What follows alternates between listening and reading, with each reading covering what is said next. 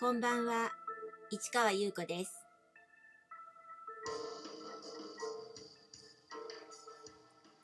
4月30日、金曜日、詩人はささやく108回目をお送りいたします。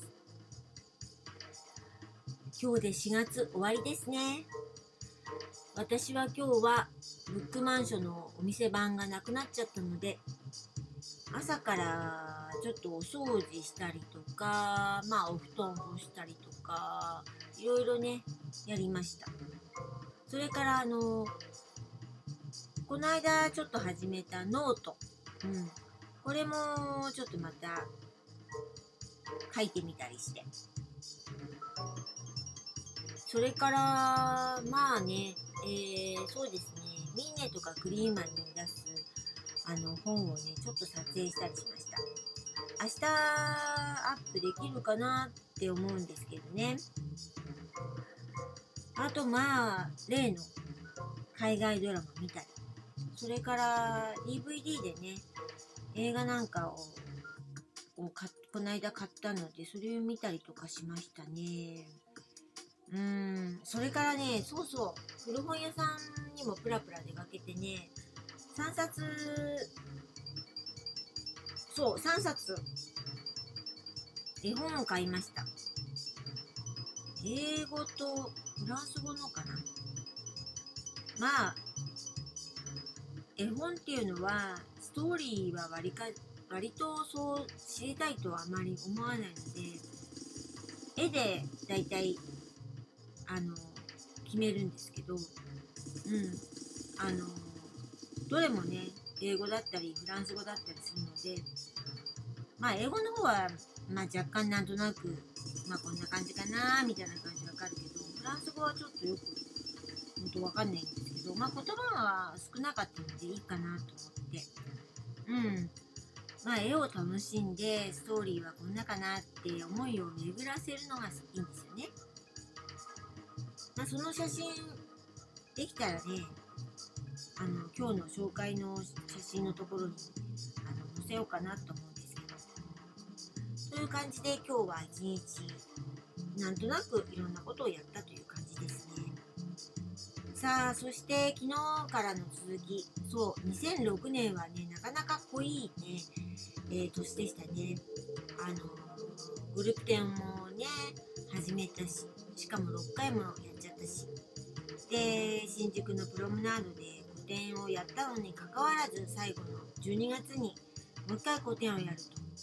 神保町のねちょっと細長いねあのスペース。ギャラリーという感じではなくてまあ何か使えるあのスペースみたいな感じなんですけどなかなか面白い展示をね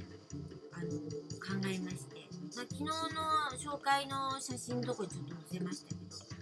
あんな風にね、立体的にね、見せたりとかしました。ということでね、ここで、あの、発表した作品っていうのは全部写真です。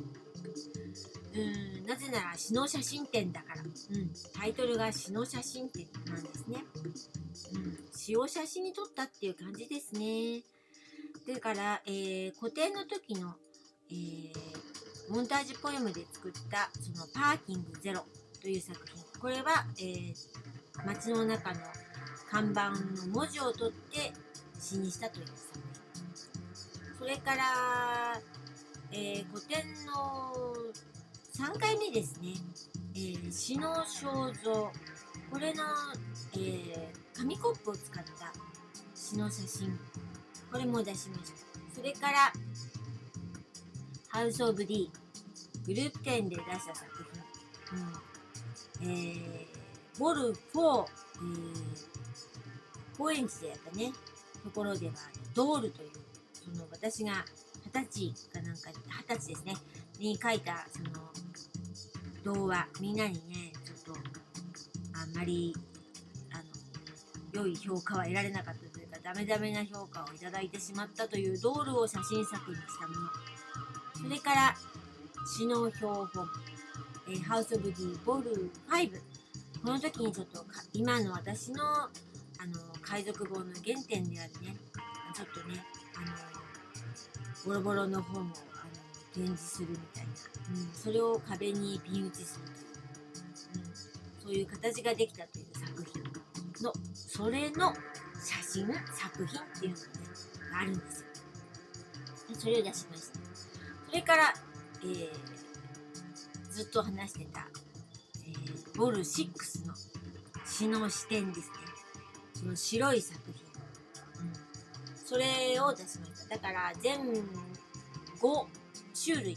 なんだけどもうすごい圧力な感じであの会場中にあの写真を張り巡らします。そんな感じでね詩の写真展はね私にとってはねすごく思い出深い